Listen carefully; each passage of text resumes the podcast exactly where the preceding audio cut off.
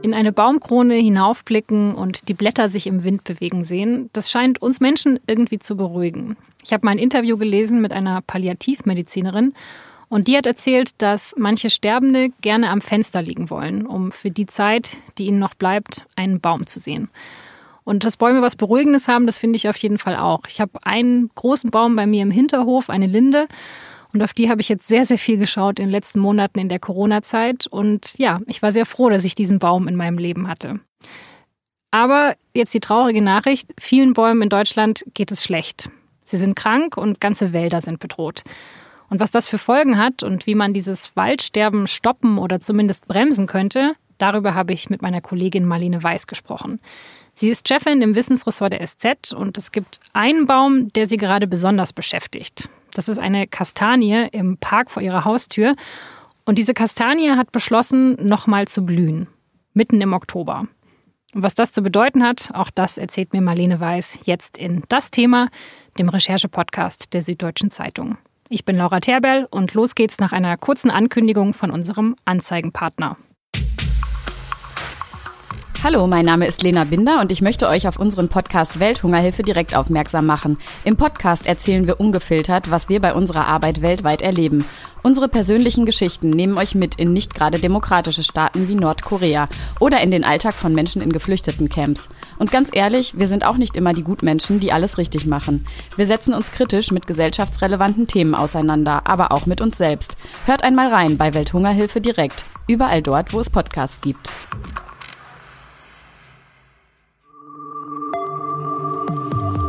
Das Thema. Der Podcast der Süddeutschen Zeitung.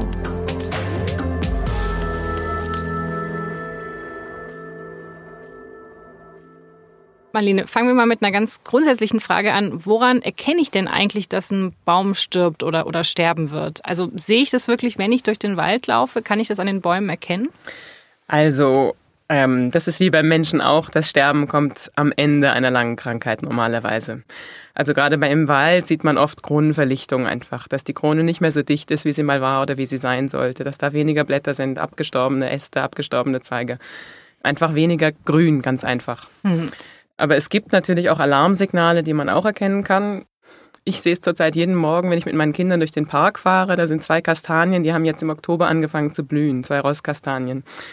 Vor allem die eine hat wirklich nochmal komplett neu ausgetrieben. Die sieht aus wie im Frühling. Alles grün, weiße Blüten. Und das ist wirklich ein Alarmsignal. Also das bedeutet, dass der Baum einfach alles auf eine Karte setzt und die heißt Fortpflanzung, weil er glaubt, dass er das nächste Jahr nicht mehr erleben wird. Ähm, das ist wirklich, das kommt dann am Ende der Krankheit. Also wenn man sowas sieht, das ist schon besorgniserregend. Ach so, weil man könnte ja denken, dass es dem Baum besonders gut geht, weil er jetzt nochmal austreibt. Nee. Das könnte man denken, das wäre aber ein Irrtum. Normalerweise blühen Rostkastanien im Frühling und nicht nochmal im Herbst. Mhm. Die Blüten, die da jetzt kommen, das sind die, die eigentlich fürs nächste Jahr vorgesehen waren im Grunde. Und die Kraft, die der Baum da reinsteckt, steckt er da rein, einfach um sich nochmal fortzupflanzen. Mhm. Weil er eben merkt, dass es wirklich aufs Ende zugeht. Hm. Aber ich meine, also, dass ein Baum irgendwann stirbt, ist ja auch natürlich, oder? Aber das Problem ist jetzt, dass die Bäume viel früher sterben, als sie es eigentlich sollten. Eben normalerweise, das ist sehr unterschiedlich. Äh, Eichen werden älter als Fichten, aber 200 Jahre werden viele Bäume alt. Und das ist natürlich ein Alter, was sie momentan nicht erreichen, wenn sie, wenn sie so krank sind. Hm. Aber wieso, also hast du, ein, hast du eine Theorie, wieso es dieser Kastanie so schlecht geht? Wieso die sagt, hey, ich glaube, ich pack's nächstes Jahr nicht mehr? Also Rostkastanien, das sind ja klassische Park- und Biergartenbäume bei uns. So gesehen ist das jetzt nicht das typische Waldproblem, aber es ist vielleicht doch ein ganz gutes Beispiel, weil es eben auch da multifaktoriell ist, wie man in der Wissenschaft gerne sagt. Das sind einfach viele Faktoren, die zusammenkommen. Also gerade bei der Kastanie, das typische Problem ist einerseits die Miniermotte, das ist ein Schädling, dann gibt es ein Bakterium, das die befällt seit einigen Jahren. Und wenn das Bakterium und die Motte zusammen den Baum schon mal geschwächt haben, dann können noch Pilze eindringen und alle drei Belastungen zusammen sind dann einfach zu viel für den Baum. Mhm. Bei anderen Baumarten, auch im Wald, äh, bei Buchen, bei Fichten, allen typischen Waldbäumen, sind es dann andere Schädlinge, andere Pathogene, andere Krankheiten. Aber das, das Gesamtprinzip ist schon so ähnlich, dass es eigentlich selten eine einzige äh, Ursache ist, die das hm. Sterben hat. Es gab ja schon mal in den 80er Jahren ein Waldsterben. Also ich kannte den Begriff Waldsterben ehrlich gesagt auch eher so aus den, also ja, ja, ich war in den 80er noch gar nicht da, aber ich weiß nicht, für mich war das so ein fast ein Oldschool-Begriff, weil das irgendwie in vielen Umweltbüchern aus dem, aus der, ähm, aus der Zeit auch immer aufkam, ja, die Wälder sterben und die, die Seen werden sauer. Ähm, war, was waren denn damals die Gründe? Sind es die gleichen wie heute oder war das damals was anderes, weshalb Wälder gestorben sind? Also es ist heute im Nachhinein ein bisschen umstritten, inwiefern das Waldsterben überhaupt ein Waldsterben war oder vielleicht hat man es damals auch überbewertet. Also es stimmt, Waldsterben, das war so ein großer Begriff der Umweltbewegung, ist ja auch immer das Beispiel Le Waldsterben im Französischen, ähm, hat sich in, in andere Sprachen weiter verbreitet. Die Hauptursache damals war schon die Luftverschmutzung, also der saure Regen, den man immer erwähnt hat. Es ist bis heute nicht ganz klar, wie sehr der eigentlich wirklich dem Wald geschadet hat. Aber sicher, klar, da waren Schäden und man hat ja dann eben auch dagegen gehandelt, zum Glück. Und die Luft ist wesentlich sauberer geworden und das war natürlich auch gut für den Wald. Mhm. Aber heute hat es der Wald mit ganz anderen Problemen zu tun und die Situation, also der Zustand der Bäume ist einfach deutlich schlechter als in den 80er Jahren. Ähm, also inzwischen sind nur noch 20 Prozent der Bäume nach der letzten Waldzustandserhebung ganz ohne Schaden und alle anderen zeigen leichte bis deutliche Probleme. Und auf einigen Prozent, also zum Glück nicht so viel, aber ich glaube etwa drei Prozent der Waldfläche ist wirklich flächenhaftes Sterben, wo der Wald einfach wirklich kollabiert ist und alle Bäume tot. Wo wirklich ein, ein ganzer Fichtenbestand komplett dem Borkenkäfer zum Opfer gefallen ist zum Beispiel. Also genau, wie kann ich mir das denn vorstellen, diese Bereiche, wo einfach das ganze Ökosystem zusammenbricht, wenn alle Bäume sterben? Wie sieht das dann aus? So als ob jemand alle Bäume gefällt hätte? Oder, oder, oder wie sieht das aus? Nee, die werden erstmal einfach kahl. Okay. Ähm, die werfen ihre Nadeln ab oder sind abgefressen, genau genommen, und stehen dann da einfach als, als tote Stangen herum. Hm. Dann ist die Frage, was man damit macht. Die meisten klassischen Forstwissenschaftler plädieren dafür, die dann schnell rauszuholen. Es ist auch im Grunde üblich, dass man Borkenkäferholz muss sofort raus aus dem Wald. Das holt man raus in der Hoffnung, dass eben der Borkenkäfer dann sich nicht noch weiter ausbreitet. Das Problem ist eben, dass der Borkenkäfer einfach sehr, sehr schnell ist. Also der hat oft schon längst äh, den nächsten Baum erwischt, wenn man, wenn man so weit ist, das Holz rauszuholen. Deswegen sagen manche Wissenschaftler, man könnte das Holz im Grunde auch stehen lassen, weil Holz, Totholz ist gut für den Wald. Ähm, viele andere Arten profitieren davon, Käfer, Insekten. Ähm, das kann auch Vorteile haben. Hm. Andererseits ist es gerade für den, für den Nachbarwald, ähm, also da kann es schon Konflikte zwischen Waldbesitzern geben, wenn einer zum Beispiel komplett sein Borkenkäferholz stehen lässt und der hm. andere sagt, Moment, du machst mir damit meine Bäume kaputt. Hm. Also der Borkenkäfer ist verantwortlich für viele von diesen Baumschäden, aber also der ist ja wahrscheinlich nicht der einzige Grund dafür, oder? Das hört sich für mich jetzt fast zu einfach an. Also es gibt natürlich den großen, übergreifenden Grund, der, das ist einfach der Klimawandel. Die letzten Jahre waren sehr trocken, nicht überall in Deutschland. Oberbayern hat noch relativ viel Wasser bekommen, aber ähm, gerade im Osten Deutschland, auch im Westen, ähm, gibt es einfach Gebiete, die wirklich drei Jahre lang eigentlich eine Dürre hinter sich haben. Das ist natürlich einfach anstrengend für den Wald. Dazu kommen die hohen Temperaturen, die machen es nicht einfacher, weil der Wald einfach mehr Wasser braucht, um sich zu kühlen durch Verdunstung.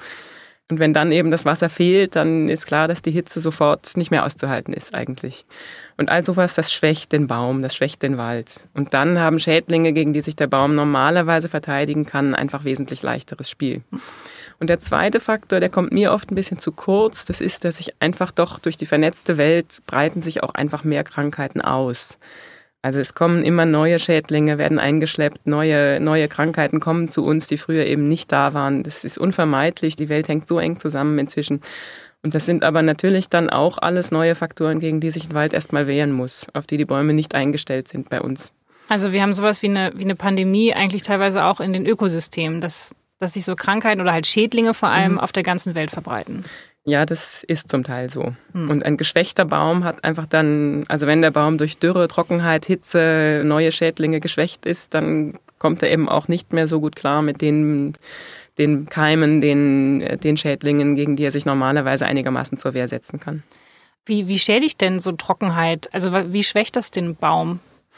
Naja, zum Beispiel gegen Borkenkäfer wehrt sich der Baum, indem er Harz austreten lässt und dafür braucht er einfach Flüssigkeit. Wenn ihm die fehlt, wenn es, wenn es zu trocken ist, dann äh, kann er sich da nicht mehr zur Wehr setzen.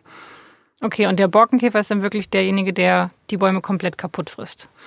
Also es gibt ganz viele Borkenkäfer. Im Grunde hat äh, sehr viele Baumarten haben ihre eigenen Borkenkäfer. Aber ja, zum Beispiel der Fichtenborkenkäfer frisst eben die Fichte kaputt. Okay. Also der, der, ja, der kann einem geschwächten Baum dann quasi den Rest geben, wenn es dumm läuft. Hm.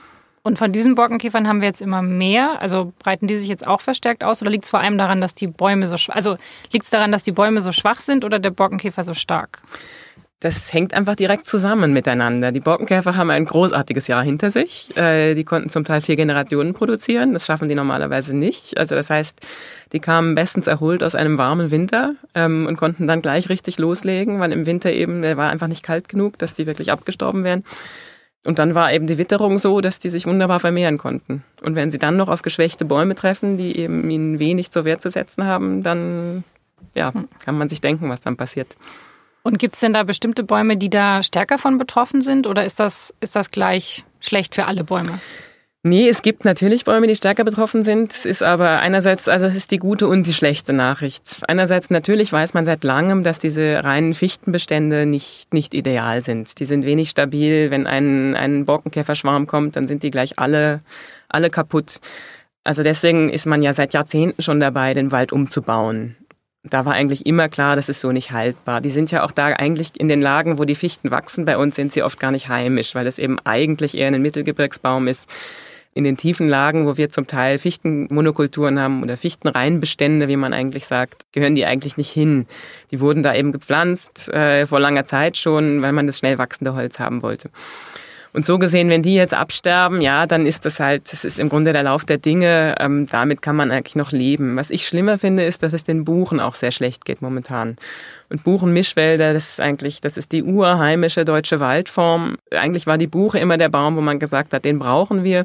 Und jetzt leiden die eben auch. Hm. Und das ist wirklich ein Zeichen, dass, dass es mit dem Klimawandel einfach zu schnell vorangeht momentan. Dass ein Wald, der sich Jahrhunderte bei uns wohlgefühlt hat, sich eben nicht mehr wohlfühlt oder nicht mehr überall.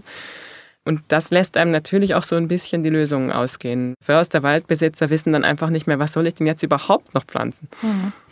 Ja, das ist ein guter Punkt mit den Förstern und den Waldbesitzern. Also die sind ja diejenigen, die jetzt eigentlich agieren müssen, oder? Also die müssen sich dann entscheiden, okay, der Baum ist befallen. Ähm, also kann man eigentlich dann überhaupt irgendwas machen? Also wenn der Baum nur befallen ist oder, oder kann man eigentlich nur dabei stehen und warten, bis er halt tot ist und dann auspflanzen oder nicht? Also, nee, gegen die Kronenverlichtung kann man, so viel ich weiß, wenig machen.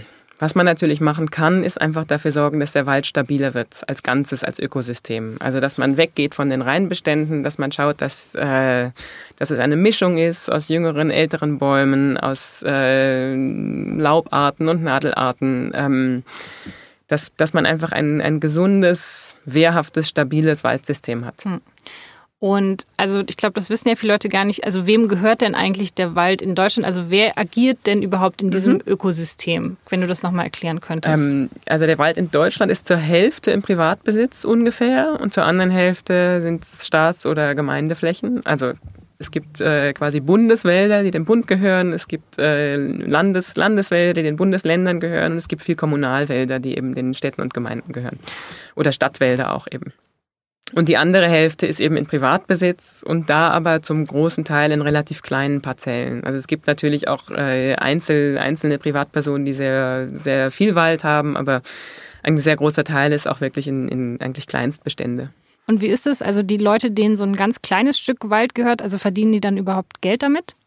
Ja, zumindest nebenbei schon. Ja, und diese Wälder, die dann dem, dem Staat gehören, sind ja dann vor allem eben für, für so Naherholungsgebiete oder wie werden, oder? Also die werden auch genutzt. Der, der allermeiste Wald bei uns wird genutzt. Aber es stimmt schon, dass tendenziell statistisch betrachtet sind die, die öffentlichen Wälder etwas naturnäher als die privaten. Weil bei den Privaten eben meistens doch, das muss sich tragen. Damit will man vielleicht nicht unbedingt viel Geld verdienen, aber es muss einfach irgendwie wirtschaftlich funktionieren.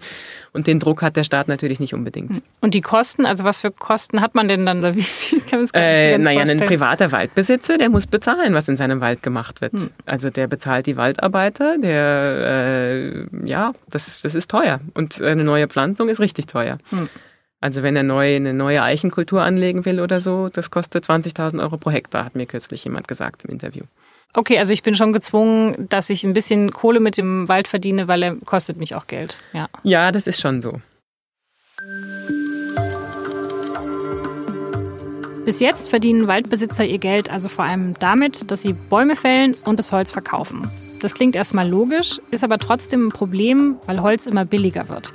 Es gibt zu viel davon auf dem Markt. Das Angebot ist viel größer als der Bedarf und deshalb sind die Preise sehr, sehr stark gesunken.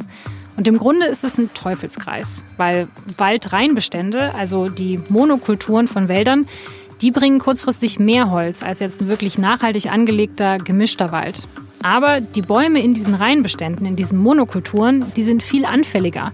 Die können sich vor Schädlingen wie Käfern oder Pilzen nicht so gut schützen. Diese Wälder trocknen schneller aus. Und auch wenn es sowas wie einen Sturm gibt, dann richtet der in so einem Monokulturenwald viel größere Schäden an. Und dieses beschädigte Holz, das nennen Förster dann Schadholz, also das Holz von kranken Bäumen. Und diese Bäume fällen und verkaufen sie dann. Das müssen sie sogar, damit niemand durch herabfallende Äste verletzt wird oder auch damit der Borkenkäfer nicht auf andere Bäume oder in benachbarte Wälder wandert. Die starken Schäden der letzten Jahre, die haben jetzt aber so viel Holz in den Markt geschwemmt, dass die Waldbesitzer nicht mehr von ihrem Holz leben können. Eigentlich kann man sagen, es geht gerade allen schlecht. Es geht den Bäumen schlecht, den Wäldern als Ökosystem und auch den Holzproduzenten. Okay, also dem Wald geht es in Deutschland nicht gut. Ähm, was heißt das dann jetzt für uns konkret? Also klar, wenn wir an der Kastanie vorbeilaufen, mhm. dann sehen wir, ja, der, der Kastanie geht es nicht gut und äh, vielleicht sehen wir es, wenn wir durch den Wald laufen, dass sich die Kronen verlichten oder wir haben nicht mehr so ein schönes Waldstück, dass wir joggen mhm. gehen können. Aber was sind denn darüber hinaus die, die Auswirkungen, wenn einfach unser Ökosystem so leidet oder wenn es ja, wenn es dem schlecht geht? Das Problem ist halt, wenn es wirklich um sich greift und die Wälder flächendeckend, also wenn größere Waldflächen kaputt gehen, dann ist das natürlich auch insgesamt ein ökologisches Problem. Hm. Also einerseits fürs Artensterben, weil der Wald als Lebensraum verloren geht. Für uns natürlich auch. Ich glaube, die meisten Menschen finden es schade, wenn der Wald als Erholungsraum wegfällt. Äh, und der Wald ist natürlich auch ein Kohlenstoffspeicher. Und wenn es wirklich so sein sollte, dass in Zukunft irgendwann ganze Waldsysteme kollabieren, was das ist jetzt momentan noch nicht so, aber äh, wenn es wirklich sein sollte, dass auf einigen Flächen sich gar kein Wald mehr halten kann, sondern nur noch so eine Art Waldsteppe oder sowas, das wäre natürlich schon ökologisch ein Fiasko. Hm. Und dann ist auch die Frage, wie dann der Wald noch seine Kohlenstoffspeicherfunktion erfüllen kann. Okay, aber da sind wir noch nicht. Das ist was, was man wahrscheinlich dann in den nächsten 10, 20 Jahren merken würde. Oder? Also frühestens. frühestens. Momentan ist das noch nicht so. Okay. Aber gerade ist eigentlich die, also die krassesten Auswirkungen gerade sind eigentlich die wirtschaftlichen Probleme, die die Waldbesitzer haben. Ja, es ist schwer zu sagen, was die schlimmsten Auswirkungen sind. Also hm. ich finde jeden Baum, der stirbt oder der krank ist, traurig. Ähm, es ist die Frage, was uns der Wald wert ist. Also hm. ich finde, der Wald ist, ist in Deutschland eigentlich das natürliche Ökosystem und sollte uns eigentlich sehr wichtig sein. Klar mag sein, dass die wirtschaftlichen Auswirkungen jetzt sind die, die man am stärksten merkt, aber das heißt noch lange nicht, dass es abgesehen davon in Ordnung ist, wenn der Wald krank ist. Hm, das stimmt, aber ich denke mir eben, wenn die Waldbesitzer nicht so viel Geld damit verdienen, dann rechnet es sich für die Waldbesitzer nicht, Geld in den Wald zu investieren, was man eigentlich vielleicht gerade machen müsste, um den Wald zu schützen. Ja, das kann ein Problem sein, hat aber auch andere Vorteile. Also es ist ja einerseits gibt es gibt ja enorme Hilfen, 1,5 Milliarden wurden zugesagt über die nächsten Jahre, die investiert werden sollen in den Wald, also staatliches Geld. Also da wird viel geholfen. Und andererseits ist es so, dass man wirklich seit Jahren versucht, mehr Totholz in den Wald zu bekommen. Das mhm. hat sich bis jetzt nie gelohnt für Waldbesitzer, Bäume einfach stehen zu lassen oder zu fällen und liegen zu lassen. Es ist aber für den, den äh, natürlichen Wald wahnsinnig wichtig, dass da Totholz ist.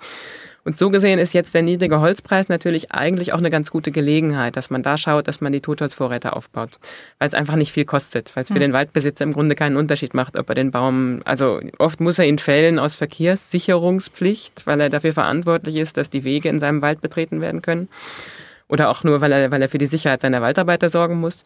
Aber ähm, zum Beispiel kann man eben gefällte Bäume entlang von Wegen dann einfach liegen lassen und die, die ganzen Mikroorganismen, Insekten, Kleintiere im Wald, die, die sind selig. Also hm. ähm, so gesehen kann das langfristig auch eine Chance sein.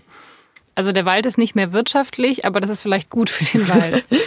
ja, es ist einfach so, es eigentlich sollte schon längst äh, ein größerer Anteil des Waldes, also fünf Prozent war eigentlich geplant für 2020, sollten der natürlichen Entwicklung überlassen werden, also wirklich in Ruhe gelassen werden, so ähnlich wie Nationalparks, wie der Bayerische Wald zum Beispiel, wo ja auch nicht groß drin rumgeholzt wird und äh, der sich fantastisch entwickelt hat. Ein wunderbarer Nationalpark geworden. Ich kann jedem nur empfehlen, dahin zu fahren. wo war ich?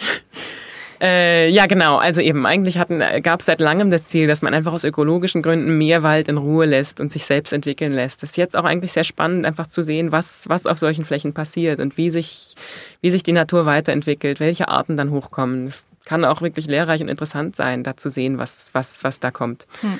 Wir wissen einfach momentan nicht, was für den Wald wirklich das Beste ist. Hm.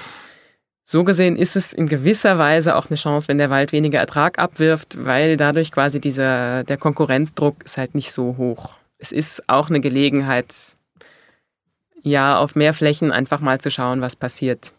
Also ob der Wald mhm. als Ökosystem vielleicht nicht auch Selbstheilungskräfte hat und dann einen Weg findet, was, was er selber dagegen machen kann. Selbstheilungskräfte klingt so esoterisch, aber ähm, es ist natürlich schon interessant, was, was kommt, wenn man einfach die Natur machen lässt. Andererseits hat es auch Grenzen. Also wenn ich jetzt zum Beispiel einen Reihenbestand von zum Beispiel Fichten habe, wo einfach nichts anderes wächst und dann lasse ich die Natur machen, ja, dann wachsen natürlich erstmal auch vor allem Fichten nach. Mhm. Und es ist so, dass der Klimawandel momentan sehr schnell voranschreitet. Also die letzten Jahre waren wirklich äh, ziemlich erschreckend. Da ist natürlich schwierig, wenn man dann von der Natur erwartet, dass sie sich jetzt da so schnell anpasst. Also mhm. das ist ja genau das Problem des Klimawandels, dass es zu schnell geht. Bäume sind sehr langlebige Organismen. Das ist ein, ein ein Ökosystem, das auf langsame Prozesse ausgerichtet ist. Und jetzt dazu sagen, die Natur macht das schon, also das kann man ausprobieren auf einigen Flächen, aber ich würde nicht mich darauf verlassen, mhm. dass das funktioniert. Und was wären die Alternativen? Also was können wir stattdessen tun, wenn wir sagen, nee, die, die Natur packt das nicht alleine? Also man kann natürlich klassischen Waldbau betreiben. Das ist, wird auch gemacht. Das ist auch ein Ansatz, ist halt sehr teuer, aber natürlich kann man schauen, welche Arten haben vielleicht eine Chance, Eichenbestände anlegen zum Beispiel, die noch relativ gut zurechtkommen. Mischwälder, also eben einfach nachpflanzen und auch schauen, dass die Bäume dann auch hochkommen. Man muss die Bäume halt aufwendig schützen, vom, dass die nicht abgebissen werden vom Wild im Wald. Das ist viel Aufwand, aber ja, das kann natürlich was bringen, auf jeden Fall. Und passiert es denn? Also letztes Jahr hat ja die Agrarministerin äh, Klöckner das Thema ja Waldsterben ja total auf die Tagesordnung gehoben. Es gab irgendwie ein Verbändegespräch mhm. Wald, es gab einen Waldgipfel. Also ist das jetzt was, wo die Politik auch sagt, okay, da müssen wir jetzt rein und da investieren wir, damit genau das passiert, was du gerade beschrieben hast? Also ja, das Geld ist da, das passiert schon und es wird schon viel gemacht, aber ein Wald ist einfach ein sehr, sehr, sehr, sehr langsames Ökosystem. Also man kann auch nicht von heute auf morgen alles neu pflanzen, abgesehen davon, dass das zu teuer wäre das, das dauert einfach. Also da muss man wirklich warten, was passiert. Hm. Ja, das ist vielleicht auch das Problem, dass es halt was ist, was, also, wo du ja auch gemeint hast, also, dass das Ökosystem fehlt, das werden wir dann wahrscheinlich auch vielleicht erst in 30, 40 Jahren merken, aber wir müssen halt jetzt schon dagegen steuern. Man muss natürlich jetzt schon schauen, dass Wälder stabiler werden, dass sie besser gewappnet sind für das, was auf sie zukommt. Und da muss man eben, ja, ich glaube, es sind viele Ansätze. Also sicher hilft mehr Totholz, es hilft auch bestimmt Flächen in Ruhe zu lassen, es hilft aber auf anderen, an anderen Stellen kann es auch total sinnvoll sein, äh, neue Baumarten zu pflanzen, heimische Baumarten, dafür bin ich natürlich sehr, weil sie einfach besser ins Ökosystem passen, aber die eben, ja, die an den Stellen vielleicht besser zurechtkommen. Ist auch sehr unterschiedlich, es kann wirklich äh, in einer Senke, wo es ein bisschen feuchter ist, kann eine Buche wunderbar zurechtkommen, wenn vielleicht daneben noch Bäume stehen, die ein bisschen Schatten geben und so. Und 100 Meter weiter in einer trockeneren Stelle, vielleicht äh, mit weniger dichtem, dichtem Dach, äh, vertrocknet die dann. Mhm. Also man muss das wirklich sehr genau auf den Standort schauen. Aber das ist natürlich auch extrem aufwendig dann. Also wenn ich mir wirklich so genau jeden einzelnen Baum anschauen muss, ob der da wachsen kann oder nicht. Ja, man weiß es vorher halt auch nicht. Also hm. vieles muss man ausprobieren. Es ist auch so, also innerhalb der Bäume gibt es ja, innerhalb der Arten gibt es noch eine riesige genetische Diversität. Also es gibt Buchen, die wachsen in anderen Ländern in wahnsinnig trockenen Gebieten und die haben natürlich dann auch eine andere, andere Voraussetzungen als die, die bei uns wachsen zum Beispiel. Da gibt es auch Ansätze, dass man quasi dann solche Buchen importiert sozusagen in der Hoffnung, dass die dann besser hier zurechtkommen. Die passen immer noch gut rein ins Ökosystem, auch wenn sie jetzt nicht direkt von unserem Standort kommen. Mhm. Ähm, das ist also was anderes, als wenn man jetzt eine komplett exotische Art importiert.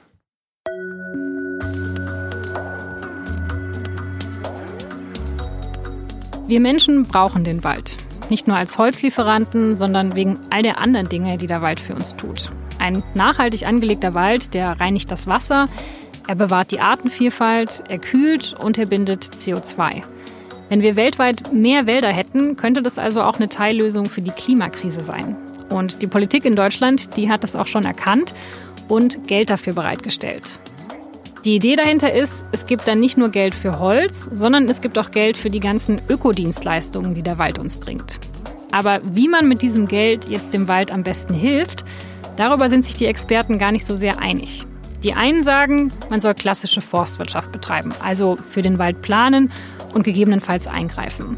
Die anderen fordern aber, dass man den Wald viel stärker sich selber überlässt. Was am Ende jetzt besser hilft, das ist wirklich schwer zu sagen, auch weil es enorm lange dauert, bis man feststellen kann, welche Methode gut funktioniert.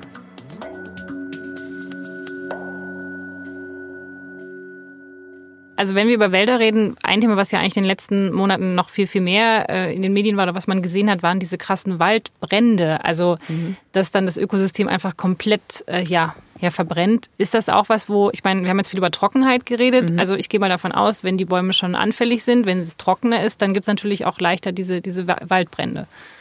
Ja, das ist natürlich so. Also es sind mehrere Faktoren. Es ist die Trockenheit, es ist die Hitze, es ist der Wind auch zum Teil. Das war in Australien auch bei den schrecklichen Bränden. Da war, da gibt's diesen Waldbrandindex, der setzt sich zusammen aus Hitze, Hitze, Trockenheit und Wind.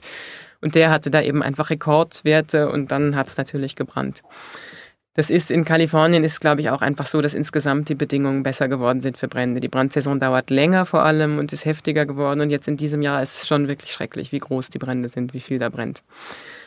Aber man muss bei Waldbränden schon unterscheiden. Es gibt viele Wälder, die sind eigentlich ausgelegt auf Brände. Auch in großen Teilen von Australien ist es ein Feuerkontinent, sagt man immer, da sind Brände normal. Und auch in Kalifornien hat es schon immer gebrannt. Was Neues ist halt, dass zum Teil andere Wälder brennen. In Australien waren es die Eukalyptuswälder zum Beispiel. Die sind überhaupt nicht auf Brände ausgelegt, weil sie eben eigentlich, das ist ein bisschen feuchter da sozusagen. Und wenn die abfackeln, da, darauf ist die Natur nicht ausgelegt. Das ist dann ökologisch auch schlecht. Und in, Australien, in Kalifornien ist natürlich einfach die Fläche, die Heftigkeit, die Dauer hat extrem zugenommen.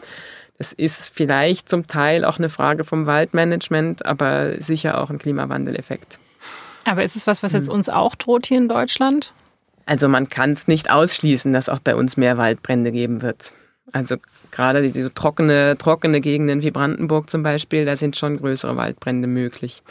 Es hat ja auch in, in Portugal, in Spanien schon schreckliche Waldbrände gegeben, wirklich große, verheerende, wo auch Leute gestorben sind.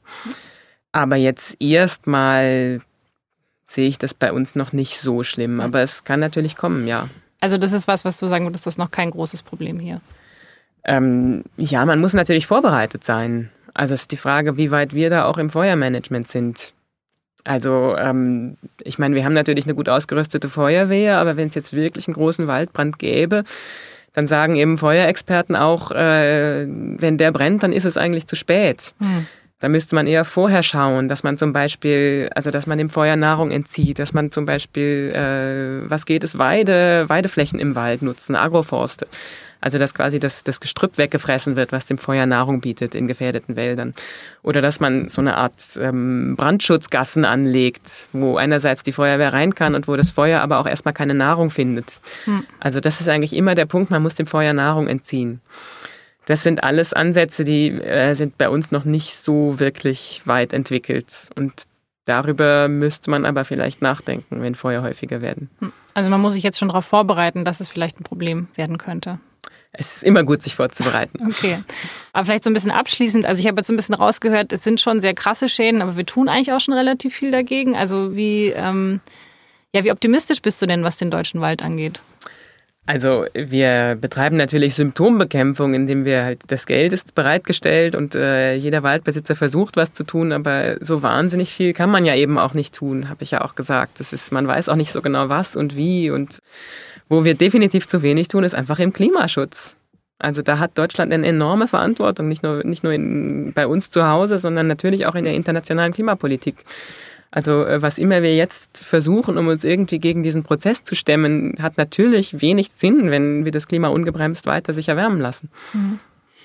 Aber dafür ist es ja vielleicht auch gut, dass man jetzt halt so ein Symptom mal so offen sieht und zwar direkt bei uns. Dass wir ja. dann vielleicht auch merken, Klimawandel ist nicht was, was erst in 50 Jahren passiert, sondern es hat jetzt halt schon Konsequenzen. Ja, es ist halt immer die Frage, musste das sein? Muss ich mir erst den Schädelbasisbruch holen, damit ich weiß, dass ich einen Fahrradhelm hätte tragen sollen? Mhm. Ähm, das ist, es ist schon ein bisschen tragisch, dass das jetzt nötig war. Und ich sehe auch momentan jetzt nicht den extrem gesteigerten Klimaaktivismus, nur weil wir sehen, dass der Wald so nicht mehr zurechtkommt.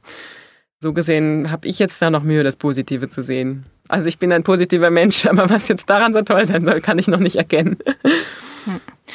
Was kann ich denn, also gibt es irgendwas, was ich als Einzelner machen kann? Also irgendwie als Waldbesucher äh, oder als Holznutzer? Also gibt es da irgendwelche Methoden oder ist das eigentlich was, was als Holznutzer, als Holznutzer ja auf jeden Fall. Okay. Also wir sollten Holz wirklich als kostbaren Wertstoff betrachten und nichts also man denkt natürlich immer, ja, Holz super, wächst ja nach, kein Problem, aber mhm. es dauert eben im Zweifel sehr lange, bis Holz nachgewachsen ist, selbst schnell wachsendes Holz. Ähm, Und dass man jetzt irgendwie, ich will jetzt hier kein einzelnes Möbelhaus nennen, aber dass man Holzmöbel als Wegwerfware betrachtet, das ist kein Zustand. Das sollte nicht so sein. Also Holzmöbel sind jetzt nicht per se schlecht, aber wenn sie eine kurze Lebenszeit haben, dann, dann ja. Genau, dann ist es nicht nachhaltig. Dann lässt man das Holz besser im Wald und schaut, dass es hm. dem, dem Ökosystem hilft. Oder sollte ich irgendwie unterscheiden nach verschiedenen Holzarten, dass ich irgendwie sagen kann, okay, das Holz, also keine Ahnung, Buche ist besser als Eiche oder, oder irgendwas? Äh, nee, das würde ich so nicht sagen. Also es gibt natürlich Holz, was länger hält, aber das wächst auch langsamer im Zweifel. Okay. Ähm, ich meine, ich, ich kaufe auch gerne, wenn, also wenn ich mal ein Möbelstück kaufe, freue ich mich, wenn es ein altes ist. Das kaufe hm. ich es gebraucht. Mhm. Ähm, wenn das, das Möbelstück ein zweites Leben bekommt, das ist das Beste für, für Wald und Klima. Hm. Okay. Und sonst als, als Waldbesucher gibt es jetzt nichts, worauf man irgendwie achten sollte, weil man macht es ja nicht heißer im Wald, wenn man da durchläuft. Nee, nein, nicht wirklich. Es ist auch nicht schlimm, wenn man über einen Zweig stolpert oder auf einen Ast tritt. Okay, so schlimm geht es den Bäumen noch nicht, dass die umkippen, wenn ich, äh, wenn ich sie falsch anfasse und dann. Äh, nein, das sollte nicht so sein. Und wenn, dann wäre der Waldbesitzer dafür verantwortlich, die, äh, die eben die Wege zu sichern. Also nein, so gesehen äh, ich, ich finde Waldspaziergänge gut. Ist eine klimaneutrale Freizeitbeschäftigung. Äh, mhm. und der Wald, es ist einfach schön im Wald. Mhm. Ich finde, wir sollten alle mehr, mehr in den Wald gehen eigentlich. Ähm, also mir sagen auch Waldexperten, dass sie deutlich mehr Leute sehen seit dieser schrecklichen Corona-Zeit im Wald, dass die Leute das wiederentdeckt haben. Kann ich jetzt so nicht bestätigen von, von meinen Waldspaziergängen, aber ähm, ist offenbar so, da ist mehr los. Mhm. Ja, und es, es spricht nichts dagegen, in einen Wald zu gehen.